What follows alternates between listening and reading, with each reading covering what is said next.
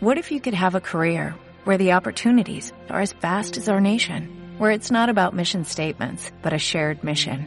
At U.S. Customs and Border Protection, we go beyond to protect more than borders, from ship to shore, air to ground, cities to local communities. CBP agents and officers are keeping people safe. Join U.S. Customs and Border Protection and go beyond for something far greater than yourself. Learn more at cbp.gov/careers. A continuación te dejamos en la compañía de la profesora Soraima Tirado, quien compartirá contigo en la próxima hora todos los tips, herramientas y guiatura necesaria para elaborar tu tesis de grado. Saber que se puede, querer que se pueda, quitarse los miedos, sacarlos afuera. Hola, ¿qué tal? Bienvenidos a Tesis de Grado, el programa que está dirigido a ti, tesista, estudiante, que estás en esa etapa tan importante en el, en el mundo profesional y en el mundo estudiantil como es presentar una tesis o un trabajo de grado. En esta oportunidad eh, traigo una entrevista muy interesante, un hombre espléndido, eh, inteligente, eh, queda uno sin palabras ante cada respuesta y ante cada pronunciamiento del profesor Rafael Arraiz Luca, eh, profesor titular de la Universidad Metropolitana aquí en Caracas, eh, abogado, magíster y doctor en historia. Y para mí fue un verdadero placer que el profesor haya aceptado la invitación para estar con nosotros, conversarnos un poquito de sus actividades y presentarnos en realidad sus opiniones sobre las tesis de grado que ha realizado en su vida y eh, su participación como jurado o como tutor en algunas tesis. Vamos a escuchar un poco de música y enseguida venimos con esta entrevista fascinante de un hombre tan inteligente que uno queda sin palabras.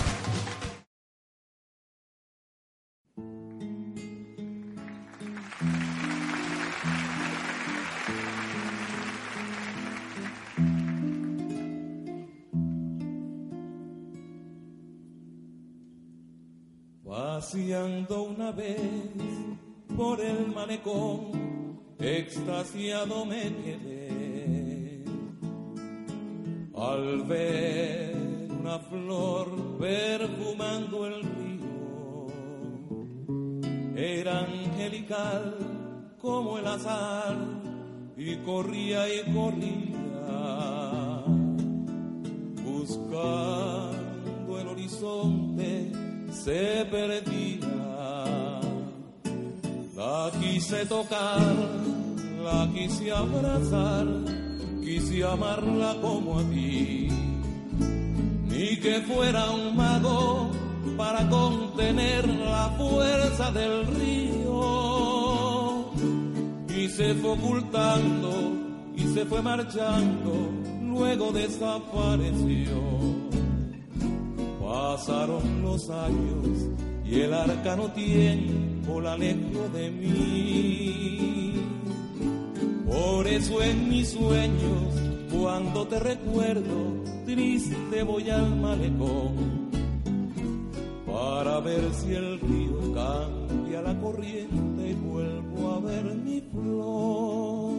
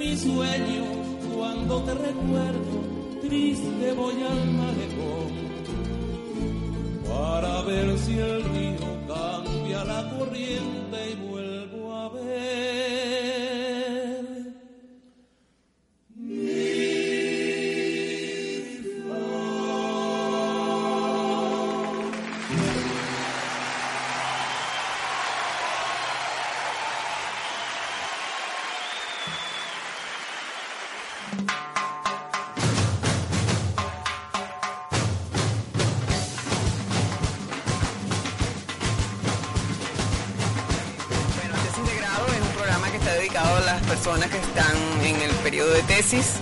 Bienvenido, profesor. Gracias por estar con nosotros. No, con mucho gusto. A tus órdenes, Soraima. Profe, eh, cuénteme esto de que usted es profesor en la Universidad Metropolitana. ¿Qué materias de allí? Bueno, en la Universidad Metropolitana doy materias en la carrera de estudios liberales y en la maestría de estudios políticos y gobierno. Y por lo general doy las asignaturas vinculadas con la historia de Venezuela y de América Latina. En particular el siglo XIX, que es un siglo que he trabajado mucho, todo el periodo de formación del Estado en América Latina y por supuesto en Venezuela. Sí. De modo que esas son las materias, ese es el periodo que más trabajo. A veces también doy otros cursos, pero en líneas generales sí, son la, eh, las, las asignaturas de la línea de historia. Qué bueno, profesor. ¿Y la receptividad de los alumnos? ¿Cómo sienten los alumnos eh, con Yo todas estas... siento cada vez mejor, Sí. son mejores que hace 20 años, Sí. tengo 22 años dando clases allí. Creo que los alumnos se han hecho más eh, maduros, más graves, viven en un país muy difícil. Sí, aquellas facilidades del tabarato dame 2 se acabaron hace muchos años en Venezuela claro. y los alumnos tienen un sentido más grave de la vida, cosa que conduce a que su relación con los estudios sea más intensa Claro, y en muchos casos los resultados son mejores, ¿no? sí. Profe, eh, yo sigo su cuenta en Twitter, este, si podemos decírsela a los oyentes, a los muchachos, porque seguir la cuenta de usted es como tener el libro de usted a la mano. De verdad que- no, sí, eh, Arroba, Rafael Arraiz. Ahorita lo estoy leyendo que mm, está hoy como celebrando el día de Andrés Eloy Blanco y de verdad que todo lo que ha colocado en esta mañana ha sido muy bello. Sí, la verdad que sí. El cumpleaños de él, ¿no? Sí, qué bueno. Mire, profe, el programa de radio que tiene usted en la actualidad, que tiene mucho rating y lo menciona mucho en el Twitter. Cuénteme, ¿en qué se inspiró usted para hacer ese programa que de verdad es como tener un libro y que deberían los alumnos de bachillerato y los que les interesa la historia seguirlo? Porque es muy didáctico y, y de verdad que es muy productivo en cuanto a conocimientos para ellos. Mira, casualmente es fruto de un alumno. Fíjese. Enrique Gómez Lolet, que fue alumno mío hace unos 15 años en la Universidad Metropolitana, Sí, es vicepresidente de Unión Radio y me dijo, profe, ¿por qué no lleva sus clases a la radio? buenísimo. Y en eso estoy desde hace, el programa pronto va a cumplir cinco años todas las semanas. Y bien, es un programa que como tú dices, cada vez tiene mayor rating, más Sí, audiencia. Lo que hago es llevar mis libros a la radio, Sí. investigaciones, y también estoy haciendo investigaciones nuevas para el programa, como es el caso de una serie sobre grandes médicos venezolanos que hice y estoy preparando otra sobre arquitectos venezolanos. De modo que el programa se nutre tanto de mis libros ya escritos como de investigaciones nuevas que estoy realizando. Hace falta este tipo de programas, ¿verdad? En los medios, profesor. Pero claro, por supuesto, y tan hace falta que, que lo- la gente lo recibe con gran alegría y, con, y bueno, y como tú dices, tiene muchísimo rating porque, porque la gente los necesita. Tenemos que educar, enseñar a la gente, enseñarlos a aprender, porque hay gente que quiere aprender y quiere conocer cosas, pero no hay maneras, no hay formas de hacérselas llegar. Es así. Y yo pienso que este programa, este programa de usted es uno de los medios inspiradores para muchos profesores y muchas personas que tienen conocimientos de hacer llegar el conocimiento a las personas que, que lo necesitan y lo quieren tener. Claro, es así, estoy de acuerdo. Profe, eh, un libro que usted escribió que se está promocionando en el Twitter que se llama La Otra Búsqueda. Háblenos de eso un poquito. Bien, bueno, ese libro se titula así porque mis búsquedas en los últimos 20, 25 años están centradas en la historia y esta es otra búsqueda que es la búsqueda espiritual, la búsqueda psicológica del conocimiento interior, de la aventura interior, del misterio, de los enigmas de la vida. Sí. Entonces, bueno, ese es, un, es como un río subterráneo que yo tengo muchísimos años trabajando, quizás 40, 30 años y bueno, fui, fui escribiendo en ese libro mis, mis experiencias con esas lecturas, con ese mundo también de la experiencia, porque ahí, ahí se relatan muchos hechos, además de lecturas. Y bueno, lo fui escribiendo a lo largo de un tiempo hasta que sentí que tenía sentido publicarlo. Y bueno, eso es, es como es como es una autobiografía espiritual, es decir, cómo se va formando una persona desde que tiene uso de razón a los siete años y hasta el momento que lo terminé, que fue el año pasado. Qué bueno, qué bueno. Ese es el libro. Sí, hace, hace mucha falta este tipo de... Volvemos a lo mismo, hace falta este tipo de conversaciones, de lecturas, hay que recrear la mente y no ocuparnos solamente de todos los gravísimos problemas que ya sabemos que tenemos y tenemos que, que ocupar la mente en otras cosas. Es que, es que los problemas que tenemos son productos de que no hemos ocupado la mente. Exactamente, exactamente. si, no, si no hubiésemos formado bien nuestros dirigentes, eh, si, si tuviesen una formación sólida, pues no estaríamos pasando por los problemas que pasamos. Sí. El viernes pasado usted estuvo invitado a un foro que me llamó mucho la atención. ¿Dónde está la democracia? ¿Cuáles fueron sus experiencias y el contacto con el, la gente de Latillo y los asistentes a, ese foro? Muy buenas. Primero fue mucha gente y después las intervenciones del público fueron excelentes, las preguntas, la interrelación que se dio allí. Sí. Yo tengo mm, todos los días la percepción de que la gente está buscando respuestas más allá de lo inmediato, más allá del tema preciso, concreto, es decir, la gente comienza a comprender que el hecho de que no tengamos luz, que no tengamos agua, que no haya dinero circulante, que vivamos hiperinflación, son hechos concretos, consecuencias de otros problemas de mayor importancia que no hemos ventilado suficientemente. Sí. Y eh, en esa medida hay que volver a esos temas en un primer momento la gente dice, bueno, pero esto qué tiene que ver con lo otro. No, por supuesto que tiene que ver. Es que lo que estamos padeciendo es por no habernos ocupado de lo otro primero. Entonces esa idea de que eh, los políticos tienen que ser hombres prácticos, sí, tienen que ser hombres prácticos, pero si no tienen formación, eh, cometen muchísimos errores. Muchísimos errores. Bueno, Venezuela, Venezuela es una prueba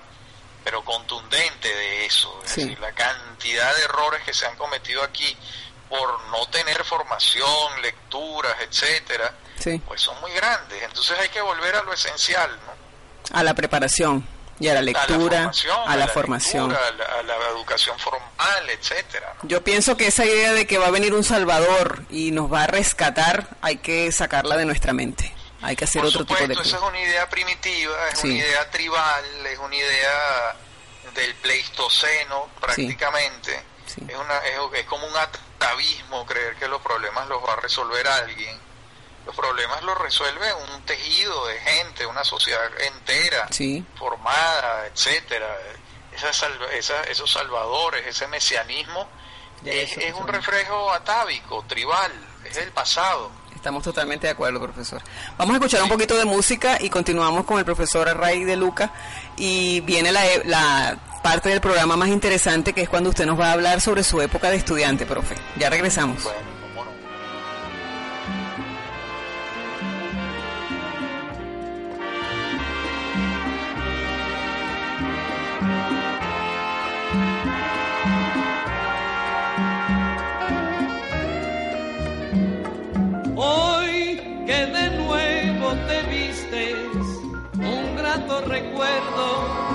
Me queda de ti. Hoy que te vas alejando con honda tristeza, te canto yo así. Caracas vieja, la de bellas canciones.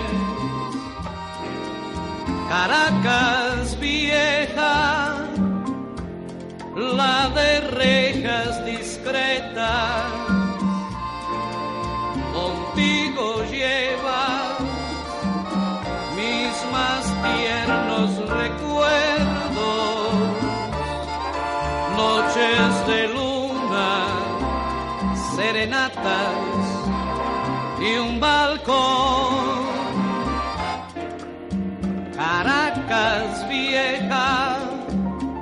Que te vas, que te vas con los años.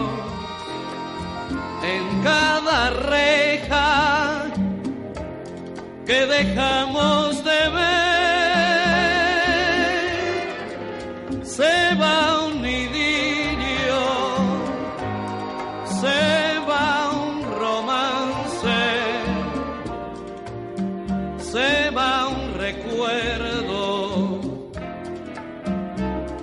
nuestro ayer,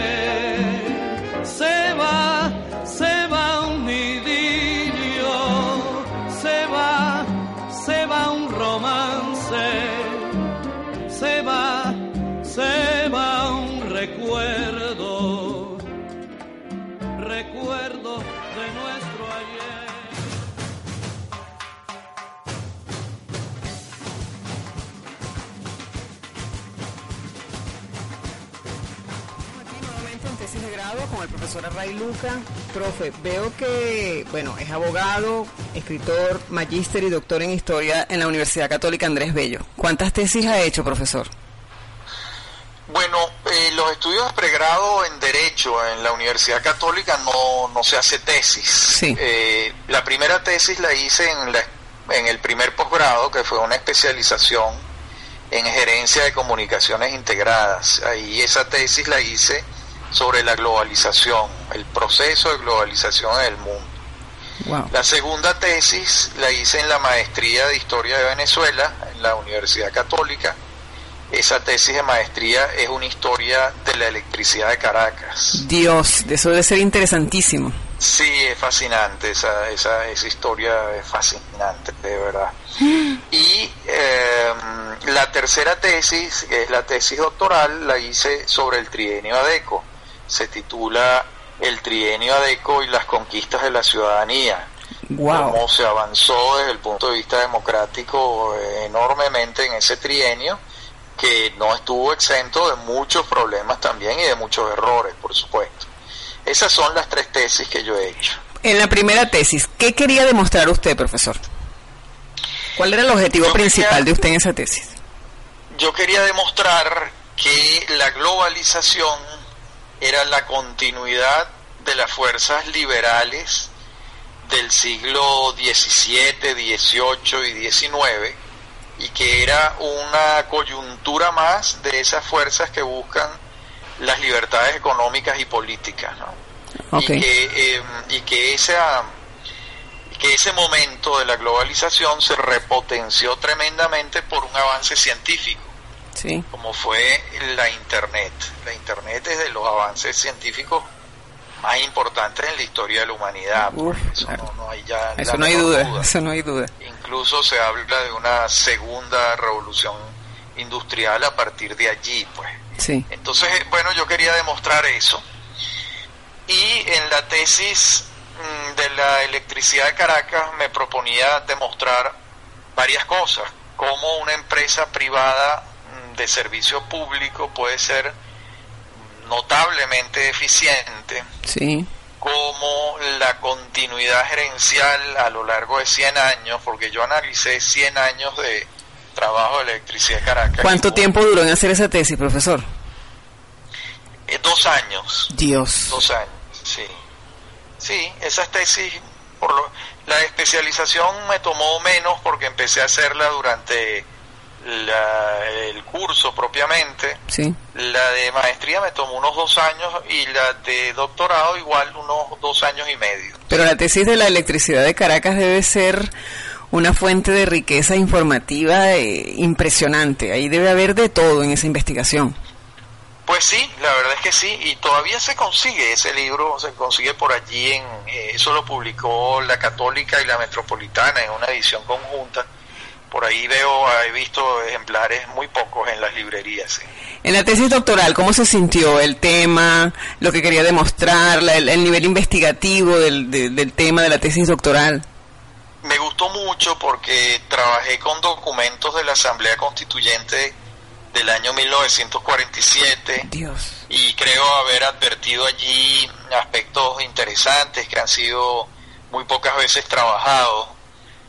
Por ejemplo, el debate en la Asamblea Constituyente sobre la elección directa de gobernadores y alcaldes, que se dio en aquel momento y que paradójicamente el partido que se opuso a ese avance democrático fue Acción Democrática. Imagínese usted es una paradoja completa porque ellos hacen la modernización en el sentido de que llevan las elecciones a elecciones universales directas y secretas, que es un gran avance. Sí. Pero lo, el otro gran avance que estaba pendiente es que eligiéramos gobernadores y alcaldes directamente y no lo quisieron hacer. una cosa inentendible. Esperar 42 años tuvieron que pasar para que en 1989 eh, Carlos Andrés Pérez hiciera las reformas y pudiéramos elegir eh, de manera directa, directa a los gobernadores y alcaldes, exactamente. Profe, y usted como, como profesor, me imagino que le ha tocado la, la tarea o el oficio de ser tutor de algunas tesis de sus alumnos, ¿cierto? Sí, muchísimas. ¿Experiencias que haya tenido con los alumnos? Eh, ¿Qué nos puede contar? Eh, bueno, de la primera vez que fui tutora a la ahora, pues creo que creo que he aprendido mucho y he mejorado mucho mi trabajo. Lo primero que le digo a los alumnos es que la obtención de una mención honorífica no depende de mí, depende de, exclusivamente de ellos. Está bien. Porque ese es un punto importante, ¿no? O sea, un tutor no es el que está haciendo la tesis, el tutor orienta bibliográficamente las líneas de investigación, las preguntas que deben hacerse, lo que se propone demostrar el alumno, pero más allá de eso uno no, uno no responde por el resultado final. Esto es importante aclararlo porque con mucha frecuencia no tienen mención honorífica y, se entristecen. Pero bueno, no es, no es eh, responsabilidad del tutor. Claro que no. Profe, y de sus experiencias, de las tesis que ha tenido, la, um, si puede mencionarnos por lo menos el título de la que más recuerde, la que le haya causado mayores satisfacciones. Bueno, eh, han sido varias, pero en los últimos años, en los últimos tres, cuatro años, he tutoriado tesis vinculadas con la historia del petróleo, que me han traído muchas satisfacciones porque mm, es una línea de investigación que prácticamente se abrió en la Universidad Metropolitana a partir de mi historia del petróleo que los alumnos han ido conociendo y se ha despertado el interés en ellos en distintos aspectos puntuales. Esa línea me ha traído, eh, la verdad, muchas satisfacciones. Qué bueno. Vamos a escuchar un poquito de música y en la próxima parte, profe, quisiera que nos hablara, si, para recordar eh, las presentaciones de las tesis, de las tres tesis que usted eh, ha tenido en su vida estudiantil.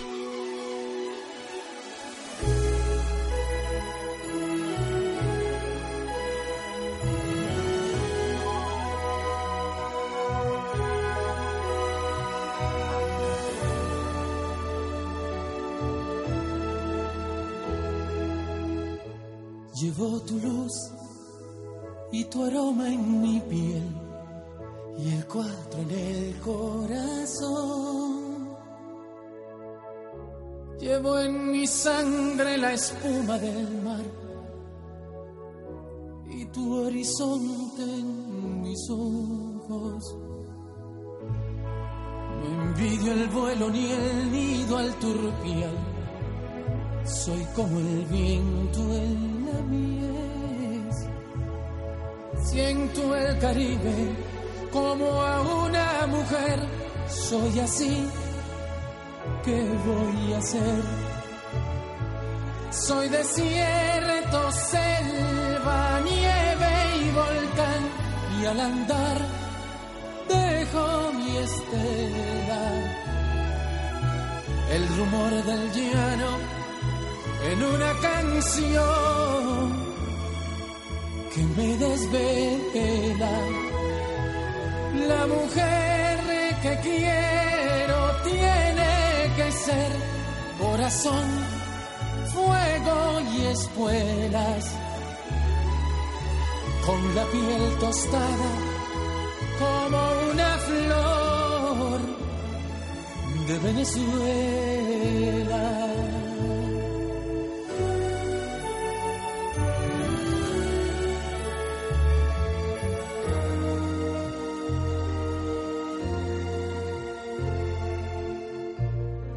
Paisaje y mis sueños me iré por esos mundos de Dios. Y tus recuerdos al atardecer me harán más corto el camino. Entre tus playas quedó mi niñez tendida al viento y al sol y esa nostalgia que sube a mi voz sin querer se hizo canción. De los montes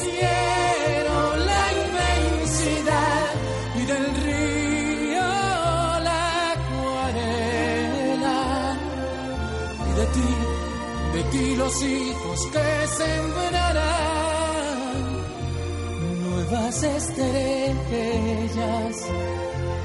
Y si un día tengo que naufragar y el tifón rompe mis velas, enterrar mi cuerpo cerca del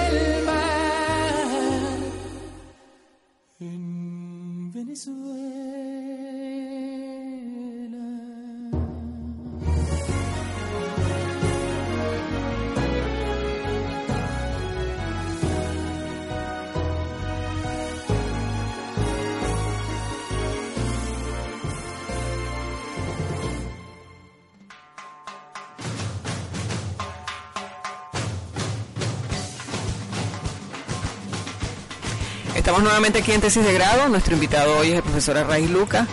Profe, como alumno, el día de las presentaciones, a ver si, si nos puede contar, dar algunos tips o algunos, algunos recordatorios que usted tenga de aquellos momentos. En la primera tesis, cuénteme. Sí, la ¿Cómo le fue? tesis La, la hice en la Universidad Metropolitana y eh, como era una tesis dentro de los estudios de gerencia, Tiene unas pautas distintas a las tesis de investigación histórica. Ok, En los estudios gerenciales cuenta mucho mm, el- el- la utilización de recursos tecnológicos, pues el PowerPoint, los videos, eh, la capacidad de síntesis, Sí. eh, las facultades para la exposición de los problemas centrales. Entonces, porque se trata de una tesis en el orden de la gerencia. sí. Entonces recuerdo que aquello, mm, bueno, fue una, una, una, una presentación que supuso después preguntas de los, de los miembros del jurado.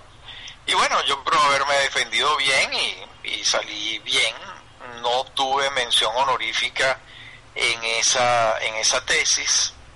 Sí la obtuve en la tesis de maestría, donde el jurado consideró que, que bueno, que la tesis estaba sumamente bien. me y eso imagino. me valió, me valió haberme graduado en la maestría eh, con la calificación summa cum laude, porque el promedio que tenía era bastante bueno Sí, y la tesis salió muy bien. ¿no? Entonces, bueno, ahí estuve muy contento. No, en la tesis de doctorado mm, no obtuve mención honorífica, pero la tesis salió bastante bien, la discusión fue bastante buena, pero los miembros del jurado consideraron que, que no era una tesis de 20 puntos, Dios. sino de, de algo menos, y bueno, está bien, uno acepta sus, eh, sus logros y, y- y cuando los logros no son totales también uno aprende, ¿no? Pero era un tema muy Eh, interesante. Era un tema muy Sí, interesante. Por supuesto, muy interesante. Y en las tesis de historia, la discusión con el jurado, eh, digamos que llega a aspectos más, eh, más específicos, los temas metodológicos cuentan mucho. Sí. Al jurado le interesa saber cómo se hizo la investigación, por qué, etcétera, ¿no? Sí. De modo que son, son experiencias diferentes. Pues. ¿Qué consejo le daría a ustedes a los a usted a los jóvenes que están ahorita y a los estudiantes de cualquier nivel que están ahorita en, en etapa de tesis? ¿Cuáles son los detalles más importantes que usted resaltaría y destacaría? Lo primero, me parece a mí, la piedra angular, la semilla, es que el tema les apasione, Perfecto. les interese. Perfecto. Eso es lo más importante. Lo más importante de todo es que ustedes lo que van a estudiar les guste mucho, porque ese es el, el motor del deseo, es el que articula la voluntad y el que articula el trabajo. Pues. Perfecto. Entonces, eso diría yo que es lo primero, que no escojan tesis de grado unos temas que les son ajenos, no, que ustedes estén involucrados personalmente en el tema que están escogiendo, que les guste, pues. Eso es lo más importante. A partir de ahí se puede construir una, una, una buena investigación. Claro, estamos totalmente de acuerdo. ¿Y a nivel de presentación? Bueno, las pautas metodológicas de cada universidad, porque ahí eso va cambiando. Por ejemplo, eh, en la Universidad Metropolitana utilizamos APA, que es un sistema muy práctico, a mí me gusta mucho, es el que yo utilizo. Pero en la Universidad Central o en la Católica prefieren las citas a pie de página. Entonces yo creo que uno, uno debe ser flexible y adaptarse a lo que exige la casa de estudios donde estás presentando la tesis. Claro. Si, si te dejan libertad eh, absoluta, para escoger cualquier metodología, pues APA es la más sencilla, es la que viene imponiéndose en todas partes del mundo porque porque simplifica mucho las cosas. Yo creo que yo creo que eso eh, ese es el camino. Qué bueno.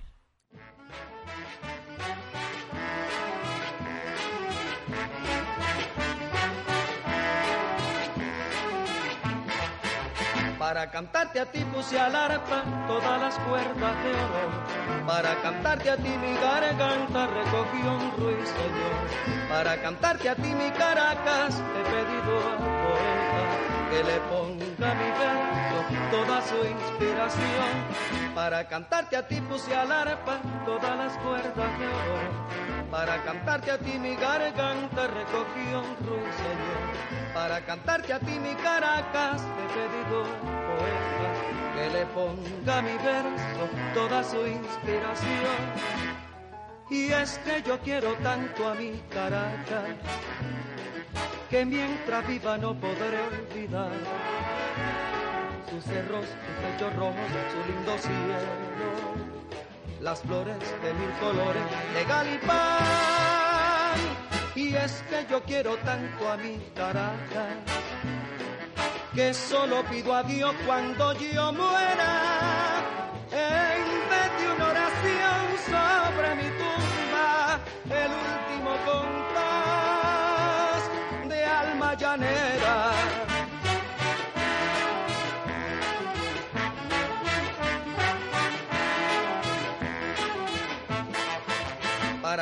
cantarte a ti puse al arpa todas las cuerdas de oro para cantarte a ti mi garganta recogió un ruiseñor. Para cantarte a ti mi Caracas he pedido poeta que le ponga mi verso toda su inspiración. Para cantarte a ti puse al arpa todas las cuerdas de oro. Para cantarte a ti mi garganta recogió un ruiseñor. Para cantarte a ti mi Caracas he pedido al poeta que le ponga mi verso toda su inspiración.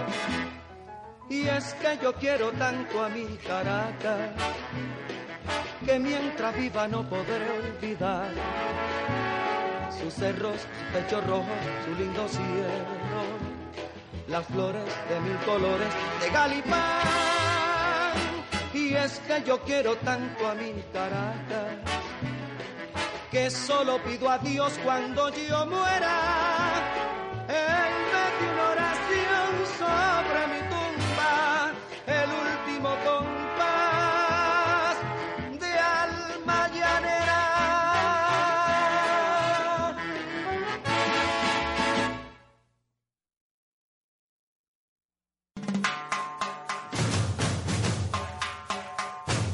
Profesor, una pregunta. ¿Hacia dónde va la educación en Venezuela? ¿Cuál es su opinión al respecto? Mira, no lo sé. Si vemos la película macro y hacemos una foto de hace 100 años y después otra de hace 50 y otra de ahora, yo tengo la impresión de que la educación pública se ha deteriorado mucho en Venezuela. Claro. Eh, yo recuerdo, por ejemplo, que mis padres contaban que sus padres los habían inscrito en liceos públicos porque eh, esos liceos, en esos eh, los liceos públicos tenían una mayor y mejor calidad que los colegios privados. Sí, señor. Hoy en, hoy en día no es así, para nada, no es así. Entonces ha habido un cambio, hay un deterioro de la educación pública que es muy grave.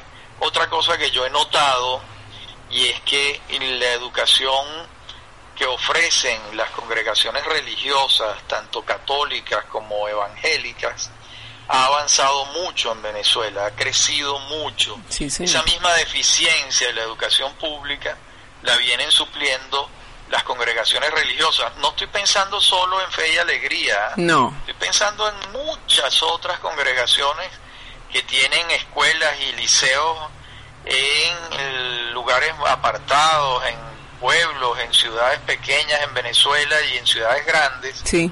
que están haciendo un aporte muy importante a la educación del país. Sí. De modo que ahí veo también un cambio en relación a hace 50 y 100 años. A nivel de profesorado, como... Ay, disculpe, profesor, siga. No, no, y en, en cuanto a la educación ya de, de tercer y cuarto nivel, eh, bueno, siento que ha habido un tapón los últimos años que ha limitado la oferta académica. Sí. Hay una cantidad de universidades que tienen listos eh, maestrías y doctorados y el Consejo Nacional de Universidades no los aprueba. No los aprueba. ¿Por qué? Exactamente. No entiendo por qué, qué es lo que ocurre, pero ha habido una, una, una desaceleración del desarrollo de la educación de alto de, los estudios universitarios en Venezuela. Sí, pero de todas maneras se ve un interés por parte de muchísimas personas de querer ingresar y de hacer posgrado, de hacer maestría, eh, inscribirse en doctorados. Hay mucho interés. Hay ciertas limitantes, pero hay interés de parte de muchísimos estudiantes. Sin la menor duda. La gente quiere formarse. Sí, señor. Ahí, a pesar de todo, a, la gente quiere aprender. Yo siento que los alumnos quieren aprender, quieren conocer, quieren saber, pero oye, eh, somos héroes en tanto profesores como alumnos, los que ah, todavía asistimos a las aulas a, impartir clase y los alumnos que van a clase. Yo me considero que somos, héroes. Y, pues y, hay mucho de eso. Sí, sí, somos héroes totalmente. Profesor, y a nivel de profesorado, ¿cómo nos ve usted a nosotros? Bueno, depende de las carreras. Yo creo que hay unas carreras técnicas eh, que se han ido muchos profesores. Sí. Basta ver la Universidad Simón Bolívar. Sí, da lástima. Creo que también en las carreras de las humanidades, de las ciencias sociales, se han ido muchos profesores. Sí. Pero igual quedan en Venezuela y hay otra generación de profesores que está comenzando, hay gente que no se quiere ir, que quiere que este es su país. Queremos seguir. De modo que bueno, no podemos decir que estamos en el mejor momento de la educación venezolana, pero aquí estamos dando un testimonio y, tratando de que este barco siga su navegación. Claro. Profe, eh, finalmente, sus palabras de Venezuela, ¿hacia dónde vamos? ¿Qué vamos a hacer? Eh, ¿dónde, eh, sabemos dónde estamos, pero no sabemos hacia dónde vamos. ¿Cuál es la opinión de Rafael bueno, Yo creo que yo creo que tarde o temprano la libertad va a abrir la puerta, vamos a entrar en el sentido común, vamos a recuperar las libertades económicas y políticas y vamos a, a, una Venezuela muy distinta porque Venezuela está dejando de ser un país petrolero. Sí. La producción petrolera está en 740 mil barriles diarios, ya ni siquiera figuramos entre los 20 primeros países productores de petróleo en el mundo, ah. de modo que vamos hacia otra vida económica en Venezuela que no va a tener al petróleo como protagonista, sino a otras eh, actividades económicas. De modo que vamos hacia otro país en cualquier circunstancia. El solo hecho de ya no ser un país petrolero supone unos cambios muy grandes que se están dando en Venezuela de manera imperceptible, pero se están dando. Eh, y en ese sentido, pues es muy interesante eh, ser testigo de los cambios que están ocurriendo y por supuesto, y, y, también terrible porque la situación de Venezuela es dramática en muchísimos sentidos. Sí, profesor, muchísimas gracias por estos minutos que nos ha dedicado en tesis de grado. Ha sido un placer tenerlo aquí, de verdad que una cátedra inolvidable. Muchísimo gusto, muchas gracias. Bueno, feliz tarde. Feliz tarde. Hasta luego. Una grata conversación con el profesor Array Luca, un gran historiador, un conocedor de Venezuela, un excelente hombre inteligente que nos ha deleitado con su verborrea, con su manera de expresarse, con ese gran conocimiento que tiene. La moraleja de este programa es que hay que seguir estudiando y hay que llegar hasta el final. La inteligencia es lo más bello que podemos tener y es un don tan pero tan especial que nos hace sentir heroicos, inmensos y nada, me encanta haberles traído este programa. Quiero decirles lo que les digo siempre cuando termino el programa. La tesis de grado es sencilla, requiere constancia, dedicación, responsabilidad, una vocación y que te guste lo que quieres hacer. Lo complicado de la tesis de grado lo pones tú. Ánimo, que sí puedes. Nos reencontramos en una próxima oportunidad. Hasta entonces. Nos despedimos de ustedes por el día de hoy. La invitación es para que la profesora Soraima Tirado te siga guiando en la elaboración de tu tesis de grado. al futuro con el corazón.